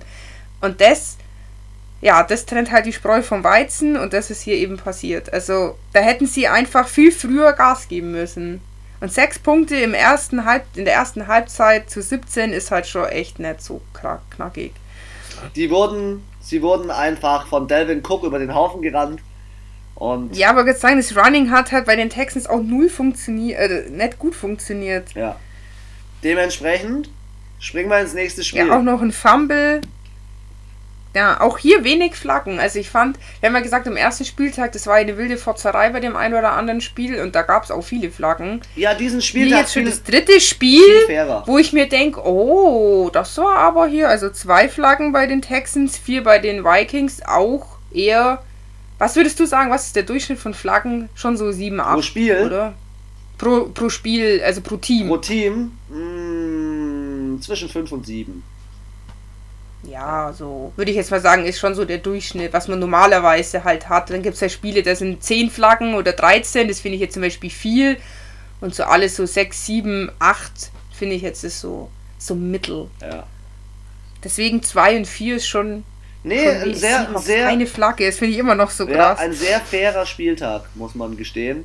Ähm, auch in unserem nächsten Spiel war es äh, meines Erachtens eine hm, es hat am Anfang nicht so gewirkt, aber es war für mich persönlich eigentlich dauerhaft eine klare Angelegenheit. Ich fand, ja. ich fand ähm, die Ravens und auch ein Lamar Jackson, er ist ja selber teilweise auch gelaufen, einen Touchdown. Und ähm, Dwayne Haskins ist auch einen Touchdown gelaufen für drei Yards. Aber ähm, du hast halt gesehen, ähm, die Defense kommt mit diesem Ravens Spielplan, den die an den Tag legen, nicht hinterher. Wenn man bei Baltimore aufs Rushing schaut, dann stehen da einfach 1, 2, 3, 4, 5 Rusher. Ja? Ähm, wie sollst du dich von der Defense her auf fünf verschiedene Typen Rushing einstellen? Klar kann ich sagen, ich stelle mich auf Melvin Ing äh, auf, auf, auf Mark Ingram ein. Klar kann ich sagen, ich stelle mich auf Lamar Jackson ein. Jetzt läuft da aber auch noch der Rookie mit J.K. Dobbins. Jetzt läuft da auch noch Gus Edwards und sogar der zweite Quarterback mit Robert Griffin. Ich glaube, die Ravens schlagen viele Mannschaften, weil sie einfach so vielseitig sind. Also weil sie auch beim Receiving vielseitig sind. Und diese Vielseitigkeit, also, ja, die äh, zahlt sich aus. Also der Ravens Coach hat hier meiner Meinung nach was gemacht. Das konnte nur gegen Washington machen. Und zwar fällt es mir auf, äh, weil hier bei den beim Passing auch noch Sam Koch und Robert Griffin jeweils einmal geworfen haben. Das zeigt mir, dass sie unfassbar viel wahrscheinlich Trickspielzüge ausprobiert haben für das nächste Team, was kommt. Ähm, hat sich gegen Washington natürlich super angeboten und erstens, weil die damit, glaube ich, gar nicht klarkommen mit so Trickspielzügen von denen. Plus, dass ihre Defense halt geschwächt ist, weil ich glaube schon, dass Jason Young ihnen einen erheblichen Mehrwert gebracht der hat. Der stand an der Seitenlinie und hat in der Red Zone. Genau, der war an der Seitenlinie und war mittendrin ähm, im, im ähm, Daily ähm, Outfit, nenne ich es jetzt mal, von den Klamotten her. Und ähm, ja, ich glaube, äh, das war halt für die Ravens, vor allem für den Coach hier, einfach mal zum Testen, was für Trickspielzüge. Der hat hier so ein kleines Preseason-Game, glaube ich, draus gemacht. Was Deswegen haben die schon, was irgendwie Punkte. auch schon hart arrogant ist, gell? Ja, ähm, wie gesagt, äh, sie waren auch eine Zeit lang, dachte ich mir, also irgendwie es zieht sich. So ging es mir zumindest im Fantasy Manager. Ja, es zieht sich. Äh, Im Ding, in der Red Zone, Entschuldigung. Da dachte ich mir so, ah, da passiert ja irgendwie gar nichts. Und es war jetzt auch so sehr, ja, im ersten Quarter ein Touchdown, im zweiten zwei, im dritten einen, im vierten noch ein Field Goal. Also es war schon so, sie haben in jedem ähm, Quarter gescored, aber es war jetzt auch nicht so, dass du dir gedacht hast, boah, da waren jetzt mega geile Catches dabei oder irgendwie, ja, Washington lag eigentlich kontinuierlich immer hinten. Es gab auch nie die Chance, wo man sich gedacht hat, boah, wenn die jetzt einen Touchdown machen, dann gleichen die aus. Und ähm, ja, ich glaube, wie gesagt, dass hier ziemlich viel äh, ausprobiert wurde. Relativ. Weswegen überhaupt die 17 Punkte zustande gekommen ja, sind. Relativ klare Angelegenheit. Ähm, ich hoffe für Washington, dass sie, dass sie noch irgendwie so ein bisschen, ich will nicht sagen die Kurve kriegen, aber dass sie irgendwie noch mal ein bisschen mehr Erfolg haben, ähm, um einfach, ähm, ja, wie soll ich sagen, auch diesen neuen Kader cool. so ein bisschen mehr mit reinbringen. Mein Problem ist so ein bisschen, dass Dwayne Haskins Starter ist. Die haben Kyle Allen und die ja. haben auch Alex Smith. Klar war Alex Smith verletzt, also ich aber auch, Kyle Allen hat letztes Jahr bei den Panthers echt alles gegeben. Der hat sein Herz gegeben für das Team. Ja, und er hat auch nicht schlecht da gespielt. Ja. Ja, ich denke auch, wenn vielleicht Quarterback-Position, aber interessant, Total Yards fast bei, also Washington sieben Yards weniger insgesamt. Hätte ich jetzt gar nicht gedacht. Aber ja, klar, Baltimore halt im Rushing 144 und Washington 69. Ja, da zeigt sie einfach die Flexibilität in den verschiedenen. Ja, obwohl, äh, hier unser Houdini, zwei Interceptions, was war denn da los? Ja, also von der Defense von Washington halte ich auch weitaus mehr als von der Offense. Nein, warte, das war, nein, Lamar Jackson, eine Interception und Robert Griffin, ja. das war wahrscheinlich dieser Trickspielzug, ja, ah, kann nein, ich mir nein, vorstellen. Nein, nein, nein, das war nicht mal ein Trickspielzug. Den habe ich gesehen. Der kam rein für einen Spielzug, weil sie den äh, Lamar Jackson schonen wollten, hat einen Spielzug gespielt, einen Pass geworfen, direkt die Interception. Genau, ja, ja. Ja, ja, aber so, sowas machst du halt auch. Also, das ist, wie gesagt, so ein bisschen ausprobieren, ein bisschen gucken. Bei einem gegen Kansas City hätte der den Lamar Jackson nie rausgenommen. Weißt du, was ich meine? Stimmt. Stimmt. Ja, auf jeden Fall. Ich glaube, jetzt weiter mehr interessante Informationen gibt das Spiel jetzt auch nicht mehr her. Dann springen wir doch ins nächste, die Tampa Bay Buccaneers gegen die Chargers. Oh. Das Spiel ist für mich ich leider sagen, klarer ich, vielleicht ausgegangen. Hätte ich mir Klar, es ist für mich klarer ausgegangen, naja, als es am Ende war. Knapp. Nein, es war ein Touchdown. Für mich war da maximal ein Kick zwischen der Leistung der beiden Teams. Ähm, am Ende ähm, spielen die Chargers, äh, liegen oder verlieren das Spiel mit 31 zu 38. Die Buccaneers äh, stehen 3 und 1, bei den Chargers das Ganze umgekehrt 1 und 3. Äh, wir hatten ja gerade schon. Und wer hat wieder zugeschlagen? Mr. Pick Six! Ja, ja, Mr. Pick Six. Ah, aber hey, Tom Brady hat auch 5 Touchdowns. Also, äh, ich bin kein Tom Brady-Verfechter. Ich muss aber sagen, er hat dieses Spiel gewonnen. Äh, in meinen Augen. Weil er hat seine Leute alle richtig eingesetzt. Er hat äh, Mike Evans. Ja, aber auch erst so in der zweiten Halbzeit. Ja, aber er hat drei verschiedene Receiver, nee, fünf verschiedene Receiver gefunden zum Touchdown. Fünf verschiedene. Das ist schon eine Kunst, die können nicht viele Quarterbacks, dass sie fünf verschiedene einsetzen, plus auch noch ihren Running Back mit 20 Carries und 111 Yards einsetzen. Für mich Spieler des Spiels Tom okay. Brady. Aber wir waren ja vorhin Na. bei dem Punkt äh, Justin Herbert. Äh, Justin also, Herbert sorry. spielt. Herbie. Herbie spielt. 25 Passversuche, für 290 Yards, drei Touchdowns und es sind 20 angekommen. Also wenn ich mir die Statistik anschaue, hätte ich nicht gedacht, dass die von einem Rookie ist, der sein zweites verkacktes Spiel spielt. Nachdem er Patrick Mahomes auflaufen hat lassen, hat er auch noch Tom Brady auflaufen lassen. Zwar bis zur Halb bis zur zweiten Halb äh, bis zur ersten, nee, in der ersten Halbzeit stand es nämlich zum Ende 24 zu 14. Ja, ähm Also war schon. Halt, ähm, du bist halt voll auf dem Hype von, von äh, Justin Herbert. Ich bin auch ein Fan, zu sagen, auflaufen lassen. Dafür muss man halt die Spiele gewinnen. Er spielt sau gut. Er spielt sau gut und ich bin mega überzeugt von ihm. Aber in also so ich würde jetzt mal sagen, nicht mal drei Viertel der Liga haben es in ihrer ersten Saison geschafft, so gut gegen zwei so übel gute Quarterbacks zu spielen. Das stimmt, aber dann ist die Formulierung zu sagen, er äh, ist derjenige, der, ähm, wie hast du es gesagt, dass er halt da ähm, den, den guten Quarterbacks zeigt, wo der Hammer hängt. Ich finde, er zeigt irgendwie, was ich so krass an ihm finde, ist. Nein, ich habe gesagt, er zeigt ihm den Stinkefinger, was ja nicht heißt, dass er automatisch gewinnt. Nee, Außerdem ist. Ja, aber was ich so krass finde, ist, er zeigt dem anderen raus? Coach den Mittelfinger. Er zeigt dem gegnerischen Coach mal auf, was ein Rookie gegen seine Defense machen kann. Und das finde ich wiederum krass das, was Brady gemacht hat in dem Spiel, für mich ist Brady der zehnmal bessere Quarterback in diesem Spiel, weil er wirft fünf Touchdowns, er hat eine krasse Statistik, ähm, er setzt seine Spieler richtig ein, fünf verschiedene Receiver. Das ist für mich Goat und Qualität. Was aber ein Justin Ja, aber Herbert klar, der ist ja 43 Jahre alt. Genau, was aber ein Justin Herbert in seinem Von dem jungen erwarte ich Alter das war. aber auch. Justin Herbert in seinem jungen Alter ist einfach geisteskrank. Also, der. Ja, das ist ja das, was an. Also die Häufigkeit, wie oft er gespielt hat und dann diese zwei Spiele, mit welcher Qualität er gespielt hat und das auch noch gegen solche äh, MVPs sind es ja und solche äh, Teams einfach zu spielen.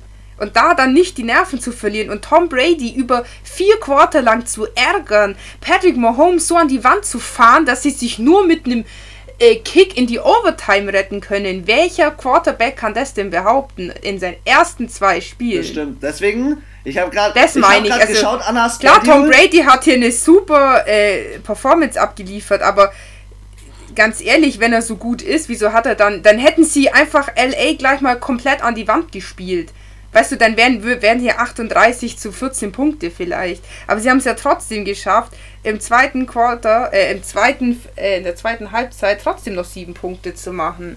Ja, die Defense von den äh, Tampa Bay Buccaneers war jetzt nicht so krass überragend.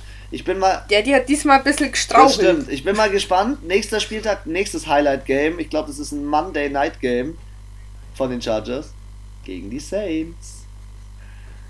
Schau, schauen wir mal, was hm. Justin Herbert in dem Spiel so Aber heißt. gib dir das mal zuerst. Also, du spielst als allererstes nicht mal gegen so Baker Mayfield oder Sam Darnold. Nein, du haust mal gleich gegen Mahomes raus, dann gegen Brady und dann gegen Drew Brees. Ja. Also, wer gewinnt denn da? also, ganz ehrlich, bin ich, ich will nicht wissen, ob der andere Quarterback, der ja jetzt krank ist, ich weiß nicht, wie der heißt, der eigentliche Quarterback von den LA Chargers, ob der das jetzt so gerockt hätte. Nein, hätte ich nicht. Und es war ja wüsst. Niemals. Niemals. Ich war auch immer von Anfang an für Justin Herbert. Wobei, da gebe ich dir auch recht. Ich glaube, dass durch das, dass Justin Herbert jetzt so in das Spiel reingeworfen wurde, spielt er auch besser, als wenn er nicht reingeworfen wurde. Also wenn er, wenn es von Anfang der Saison klar gewesen wäre, dass er Starting Quarterback ist, glaube ich, wäre er nicht so gut oder würde nicht so jetzt die die starke Schulter zeigen, wie er es jetzt äh, macht, indem er einfach so ad hoc spontan reingeschmissen wurde. Vielleicht. Ja. Mal sehen. Also, wie gesagt, ich fand's. Ähm, und Austin Eckler ist doch raus. Ja, zwei verletzte Spieler, zwei verletzte Spieler in dem Spiel. Ja, und das muss man, das musst du jetzt halt auch noch mit dazu nehmen. Seine einzige oder eine richtige Offense-Waffe im Running ist einfach auch raus gewesen. Hätte er vielleicht bis zum Ende des Spiels gespielt, hätten sie es vielleicht sogar noch geschafft. Ja, stimmt. Nochmal einen Touchdown zu machen, in die Overtime zu gehen. Also es war, ich fand es war ein unfassbar attraktives, interessantes Spiel, einfach weil es immer es wurde immer gescored in jedem Quarter und es war immer dieses Hin und Her und du wusstest auch, okay, Tampa Bay, boah, wenn die jetzt noch einen Touchdown machen, dann haben, haben die ausgeglichen, boah, wenn die jetzt noch einen Field Goal machen, dann äh, haben die die Two-Point-Conversion, was weiß ich, dieses Hinher, Hinher und auch dieses, ähm, diese Zeit, also Time-Management, was sie dann am Ende auch gemacht haben. Ich fand, es war einfach mega geiles, interessantes Spiel und ähm, es, ich finde halt auch diese Spiele wie Ravens gegen Washington, das ist dann schon ein bisschen langweilig, wenn halt so, wenn so, wenn das eine Team so eine Übermacht ist und die andere so unfassbar, das andere Team so schlecht ist, dann macht es halt irgendwie auch keinen Spaß. Aber dieses, das war jetzt so eine Hin- und so eine, wie heißt das, nicht Schnitzeljagd, doch.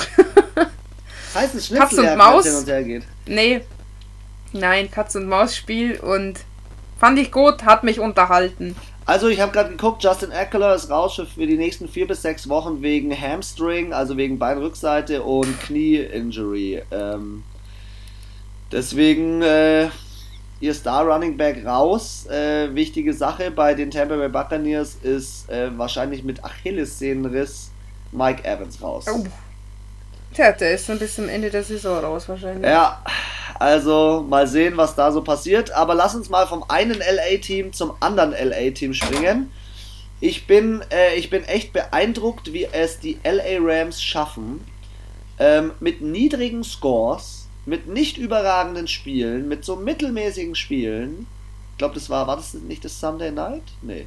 Nee, das war das, eins der späten Spiele um 22.25 Uhr. Das späte Samstagspiel. Sonntag, ja, genau. Der Sonntag, ja. Ähm, ich finde es beeindruckend, wie die es immer wieder schaffen, ähm, dann zu gewinnen. Ähm, sie haben es geschafft, so wie ich vorausgesagt habe, äh, die New York Giants bei einem niedrigen Score, nämlich von neun Punkten zu halten. Es steht das zweite New York-Team bei vier äh, Niederlagen. Oh, ich, ich weiß nicht. Ich finde, die LA Rams äh, stehen 3 und 1, sneaken sich da irgendwie wieder so wild durch die Saison durch. Ähm, mit 17 zu 9 gewinnen die dieses Spiel. Äh, Daniel Jones äh, hat aber halt auch nichts dagegen zu setzen gehabt. Ähm, New York war in so einigen Statistiken besser, auch mit mehr äh, Possession, aber der bringt nichts aufs Parkett, der kriegt seine Spieler nicht eingesetzt. Ich bin sehr enttäuscht von den New York Giants und äh, bin immer noch, ich finde es immer noch krass, dass die mal gegen die Patriots zweimal im Super Bowl waren und das dann auch noch gewonnen haben. Also. Tja, das war aber auch natürlich eine andere Ära, wie man so schön sagt. Ja. Aber kaum Yards in ja, dem Spiel. Siehst du das? Kaum Yards. Ja, auch 8, also ich muss sagen, hier gab es Teams den Spieltag auch 58 Rushing. Das ist, das ist richtig schlecht. Ich finde. Das ist schon auch wenig. 8 und 5. Also ich muss sagen, ich fand allgemein alle Sonntag, die zweiten, also die späten Spiele, fand ich alle ziemlich zäh. Ja. Also ich, ich habe mir auch die in der Red Zone angeschaut und irgendwie hat es mich auch nicht so wirklich gepackt. Es war ist auch nichts passiert bei allen drei Spielen. Also zeitgleich liefen noch. Äh, ja, wobei Buffalo, Las Buffalo Vegas war Raiders. ganz geil. Buffalo gegen Las Vegas war ganz geil. Ja, das war noch ganz gut, aber auch äh, Chicago gegen Indianapolis war auch so. Boah, na, übelst defense-lastiges. Spiel, ja. Ja, also ich finde ja auch, es kann, ein defense-lastiges Spiel kann ja auch spannend sein. Ähm, aber irgendwie ist es halt trotzdem bei, bei diesen beiden Partien nicht wirklich viel passiert. Ich kann dazu ehrlich gesagt auch nichts sagen. Auch die Stats sind jetzt nicht herausragend. Ja, mal, mal wieder eine Interception von New York, ein Fumble von LA. Ich fand auch, LA hat sich hier jetzt nicht mit Ruhm bekleckert. Unfassbar gut präsentiert. Nee. Letztendlich haben wir es ja bei den Saints-Spiel auch schon gesagt: Sieg ist Sieg. Wie du gewinnst, ist am Ende dann wurscht. Äh, sie haben die 3-1 und New York die 0-4 einfach jetzt da stehen. Ähm, aber in der Division, wo die LA Chargers sich befinden, mit den Cardinals, mit den Seahawks und den 49ers, ja, wird es noch spannend, äh, ob sie die 3-1 halten können. Mal, wenn man überlegt, die Seahawks stehen 4-0, die Cardinals stehen, glaube ich, 2-2 und die 49ers. San Francisco steht auch 2-2. Also, ähm, ja, die anderen sind auf der, äh, also sind auf dem Vormarsch. Und äh, die Seahawks machen sich da oben schon mal, richten da ihr Nest ein. Auf dem ersten äh, Tabellenplatz der Division. Deswegen, ja, du weißt, ich bin eh nicht der riesen LA, Char also LA äh, Rams Aber hey, Chargers kommst du, Chargers lang, auch kommst nicht. du langsam auf, auf den Tick mit Justin Herbert. Ja, aber nur weil ich den Herbie so cool finde. Wenn der woanders hingeht, dann bin ich woanders der Fan von dem. Also da muss ich sagen, da bin ich Fangirl vom Quarterback selber, äh, vom Team LA Chargers und LA Rams, ja, weiß er, weiß er jetzt jeder, bin ich nicht so der Riesenfan von. Wir werden sehen, was da kommt, aber auch mehr kann ich jetzt hier zu dem Spiel nicht mehr sagen. Dann springen wir doch ins nächste Spiel. Ich möchte da mit einer Statistik starten. Hier trifft ähm, Quarterback-Rating Nummer 5 Quarterback, nämlich Derek Carr mit 113 auf Quarterback-Rating Nummer 3 Quarterback Josh Allen mit 122. Und ich fand ja, das habe hab ich ja gerade schon gesagt, das Bills-Raiders-Spiel war ein geiles Spiel. Ich bin so beeindruckt von Josh Allen. Ey, wie der spielt. Der kann werfen, der kann passen, ähm, der kann Shuffle Pass, der kann selber einen Touchdown rennen. Ich, ich rennen. ähm, und ich habe gerade sein Foto vor mir. Er ist einfach cool. Er ist einfach ein lässiger Typ. Ich habe auch gar nicht gewusst, dass der Runde 1 Pick 7 ist. Krass.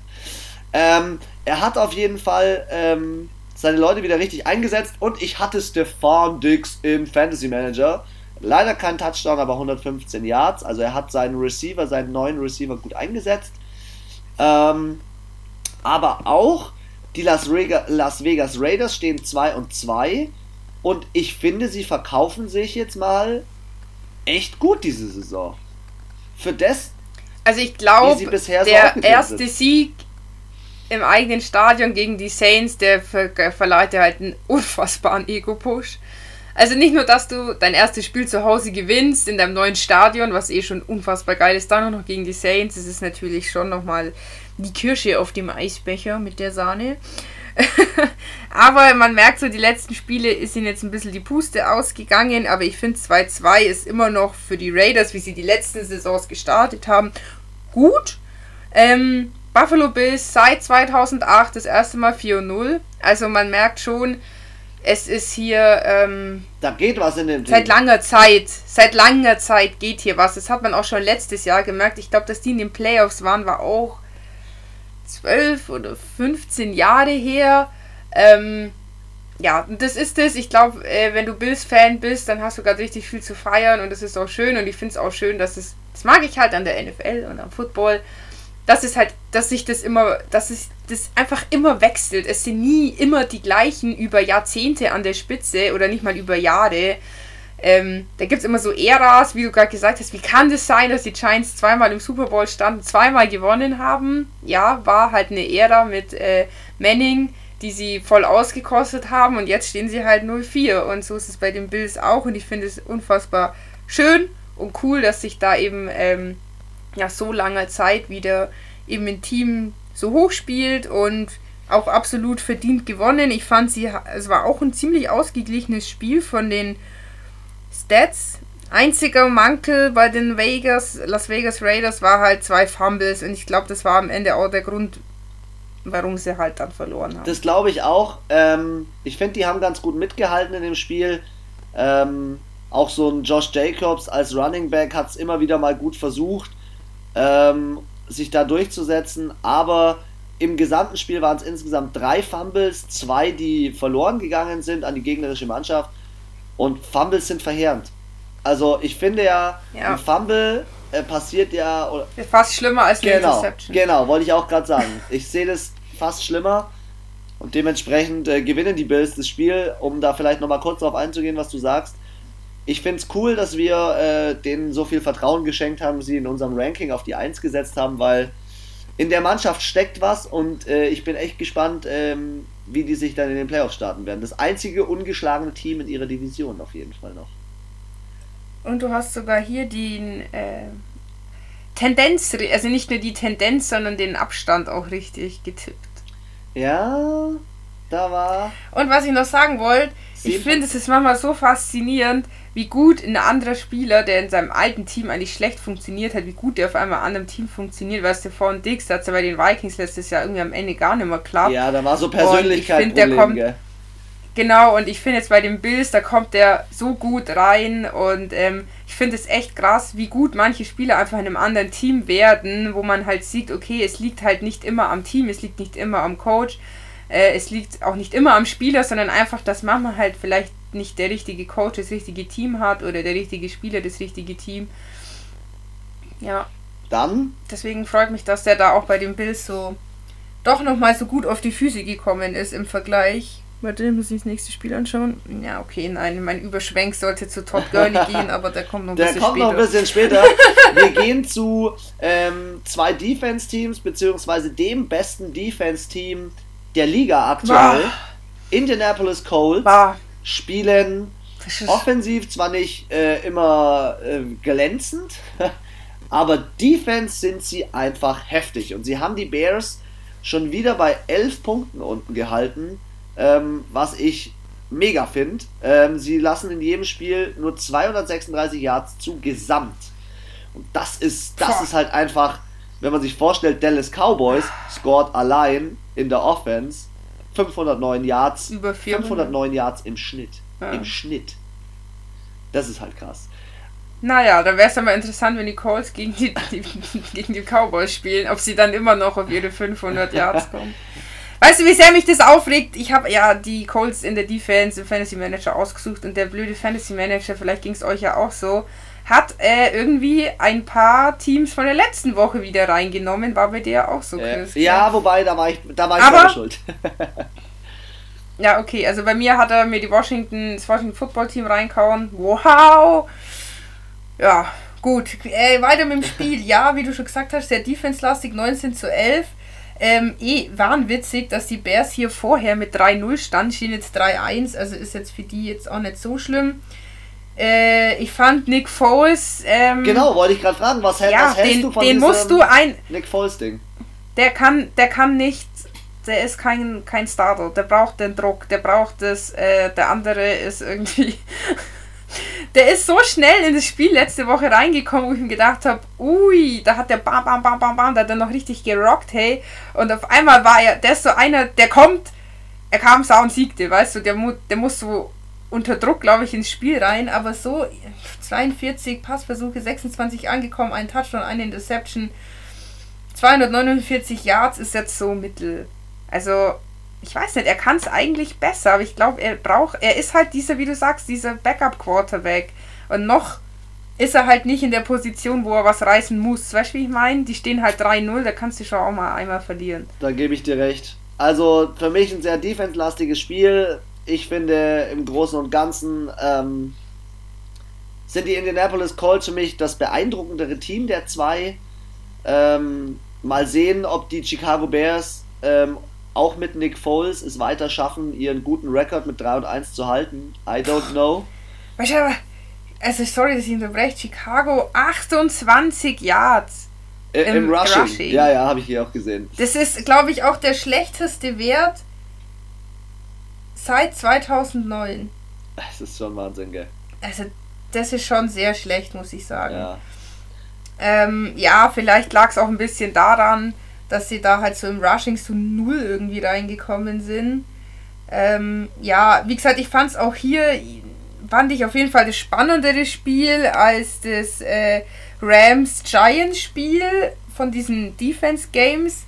Aber auch hier war jetzt nicht so, dass ich mir gedacht habe, ja, wohl es wurde in jedem Quarter gescored. Ja, aber irgendwie, ja, ich weiß auch nicht, irgendwie Nick Foles, der war für mich jetzt nicht so in dem Spiel so präsent wie im letzten. Das stimmt. Lass uns doch mal in dem nächsten Spiel ähm, so, zu dem aktuellen Führenden, ja, zu dem aktuellen Führenden der NFC East gehen, nämlich den Philadelphia Eagles. Philadelphia Eagles haben es wirklich geschafft, gegen die B-Mannschaft der 49ers, also ist die B-Mannschaft der 49ers doch nicht unschlagbar, zu gewinnen und zwar mit 25 zu 20.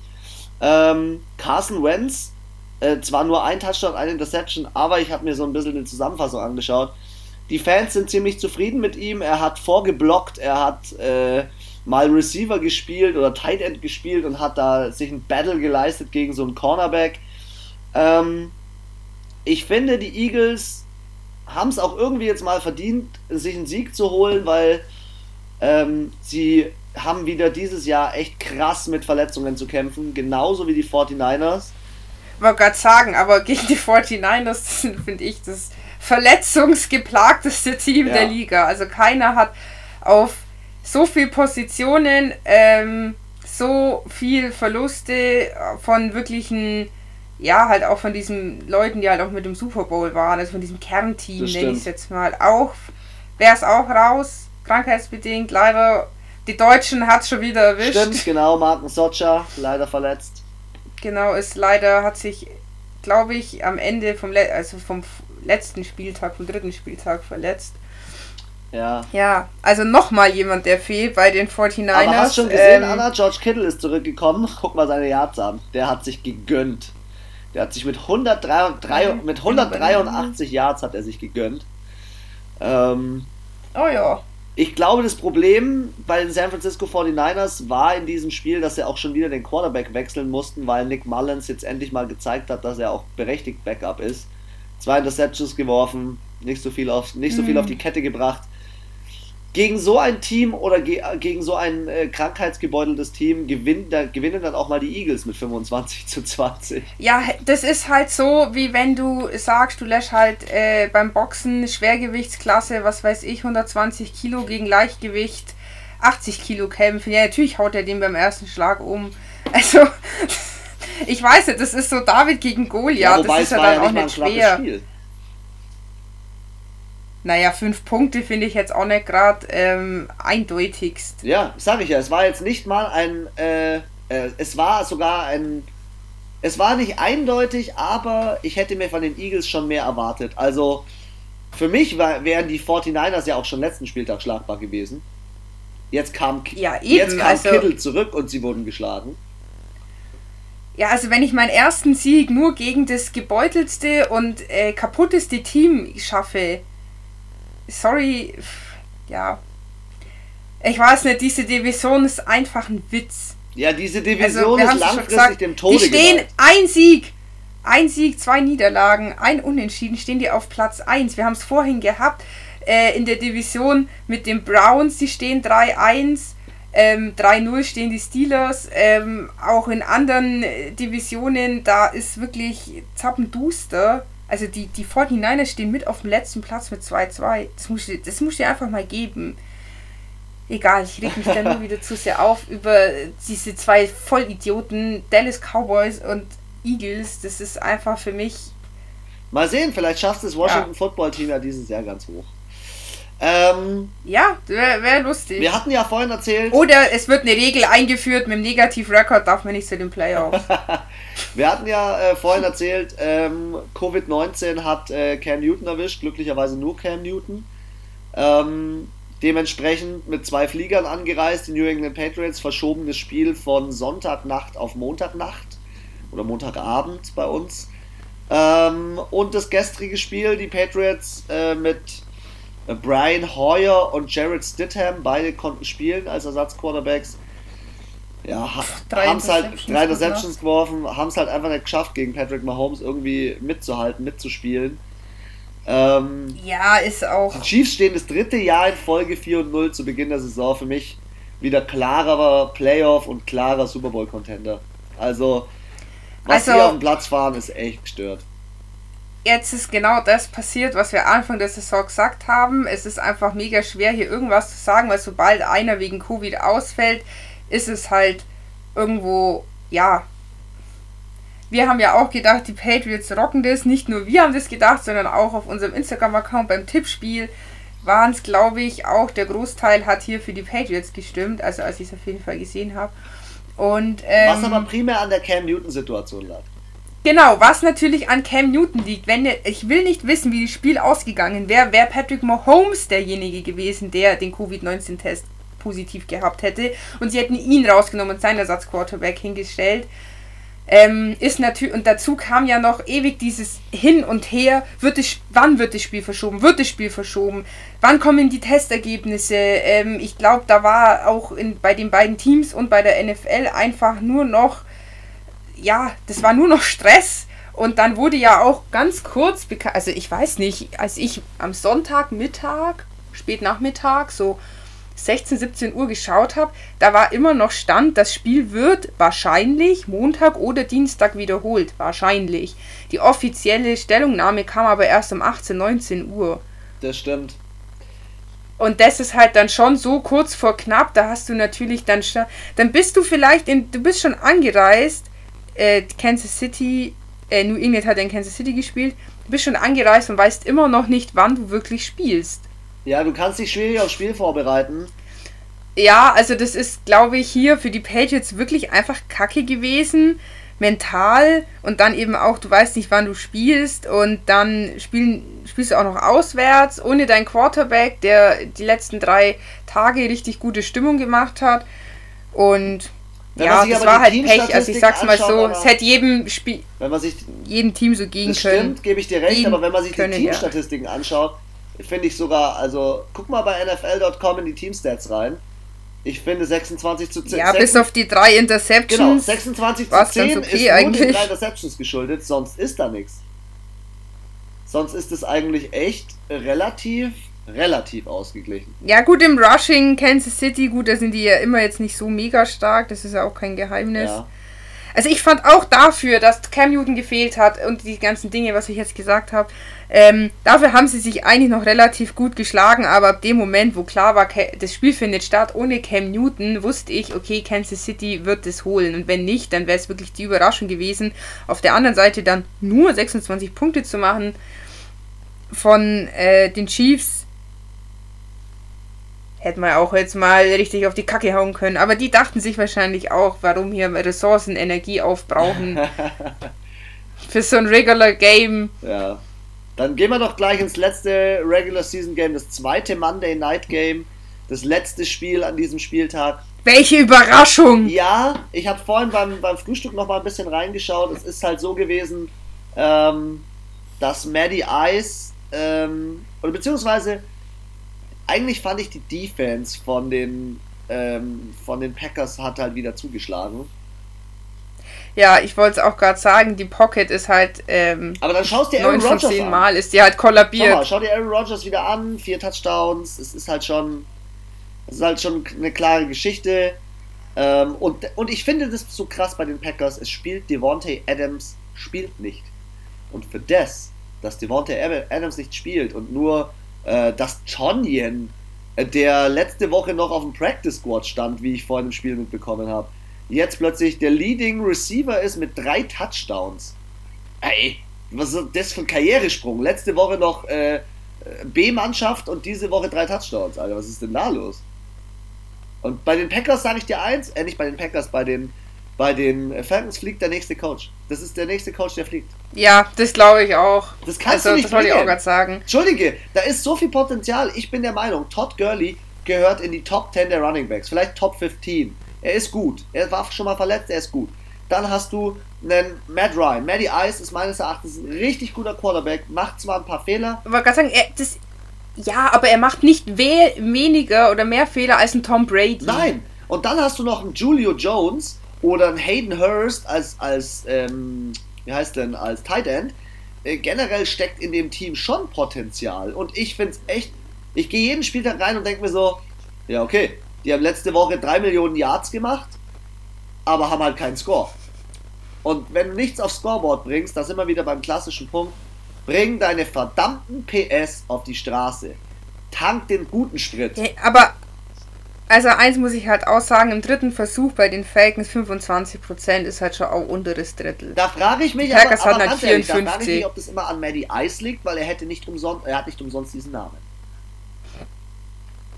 Oder ob das an Ja, aber es ist halt auch nicht ich müsste mir jetzt die anderen Statistiken nochmal anschauen, aber ich habe im Gefühl, dass die Atlanta Falcons die ganze Saison schon so schlecht im dritten Versuch sind. Es kann natürlich auch sein, dass es einfach eine unfassbar gute Defense-Arbeit von den, ähm, von den Packers ist. Die sind auch dieses Jahr stark in der Defense und stark in der Offense. Aber ja, ich weiß auch nicht. Vielleicht müssen die das bei den Falcons so machen wie bei den Brown, äh, bei den Browns, schon bei den Panthers meine ich alle rausschmeißen. Komplett einmal. einmal äh, ja, einmal äh, Frühlingsputz machen. Nicht, weil Maddie Ice schlecht ist oder so, das will ich damit gar nicht sagen. Sondern ich glaube einfach, vielleicht braucht er jetzt, so wie Tom Brady, wie Philip Rivers, einfach zum Ende seiner Karriere nochmal ein neues Team. Weil ich glaube, ähm, vielleicht hat sich auch das System zu sehr auf ihn angepasst und vielleicht müssen sich auch die neuen jungen Spieler immer in dieses alte System einfügen und vielleicht kommen die da einfach mit ihrer Art oder auch das, was sie am College dann letztendlich gelernt haben, vielleicht auch gar nicht mehr so klar, weil wenn ich natürlich zehn Jahre lang immer das gleiche System spiele, erstens, irgendwann hat es jeder, selbst das letzte Kack-Team verstanden, wie das System von den Falcons ist. Und ähm, ich finde, es wirkt manchmal so wie die Spiel so ein bisschen eingestaubt. Und es ist, glaube ich, wirklich nicht schwer herauszufinden als gegnerisches Team, wo haben sie ihre Macken, wo haben sie ihre Lücken, wo haben sie ihre Fehler, wo sind ihre Stärken, wo sind ihre Schwächen.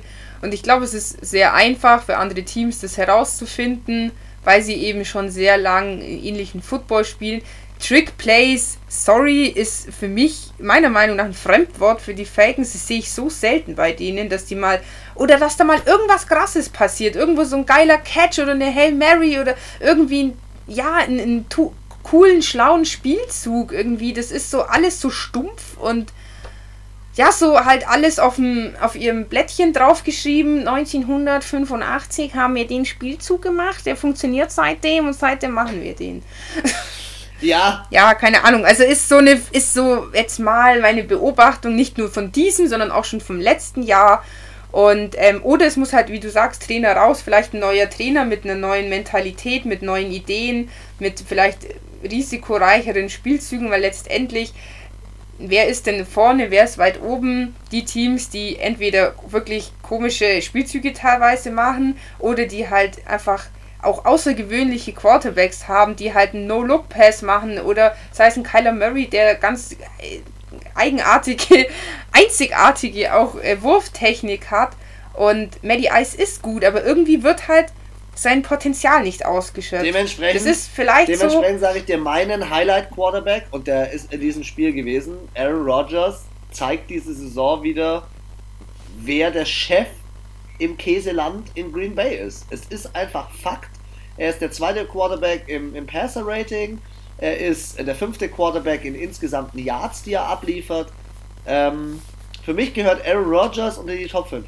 Aktuell. Und genau sowas, ja, und genau sowas fehlt aktuell, äh, so eine, so wie du sagst, so, so ein Highlight-Ding, äh, fehlt den, fehlt den Falcons. Alles zusammengefasst der, kann ich für mich nur sagen. Der kann's ja. Richtig, alles zusammengefasst kann ich nur sagen, in dem Team steckt meines Erachtens Potenzial. Ich bin mal gespannt, gegen wen sie nächsten Spieltag spielen. von meiner Seite aus, wir haben jetzt schon wieder über 90 Minuten gequatscht. Ich halte jetzt meine Klappe, trinke noch mal einen Tee und freue mich auf den nächsten Podcast. Anna, du hast das letzte Wort. Ja, ich habe immer das letzte Wort. nee, äh, ja, heute mal wieder ein bisschen länger, obwohl wir ja ein Spiel weniger hatten, weil das eben verschoben wurde von Tennessee und Pittsburgh. Aber natürlich durch die Corona- äh, Fälle natürlich viel zu besprechen und ähm, es ist genau das eingetreten, was wir eben gesagt hatten wenn Corona dann angekommen ist, wird es äh, tricky werden für die einzelnen Spiele. Ich bin gespannt, oder Spiele, Spieler, Teams, ich bin gespannt, wie es äh, in Zukunft weiterlaufen wird. Wir haben, ähm, der fünfte Spieltag steht bevor, das heißt, wir haben noch zwölf Spieltage in der Regular Season, also noch nicht mal ganz die Hälfte geschafft. Und ähm, ja, ich bin gespannt, wie es weitergeht mit Verletzungen. Ich finde, es sind unfassbar viele Verletzungen schon in den ersten vier Spieltagen gewesen. Bin gespannt, wer kommt zurück und wie es auf jeden Fall mit Corona und der ganzen Situation weitergeht. Und ähm, bis dahin freue ich mich natürlich, dass ihr euch fleißig zuhört, fleißig bei unserem Tippspiel mitmacht. Und ähm, genau, bis dahin wünsche ich euch äh, wie immer alles Gute und freue mich aufs nächste Mal einschalten. Um, arrivederci.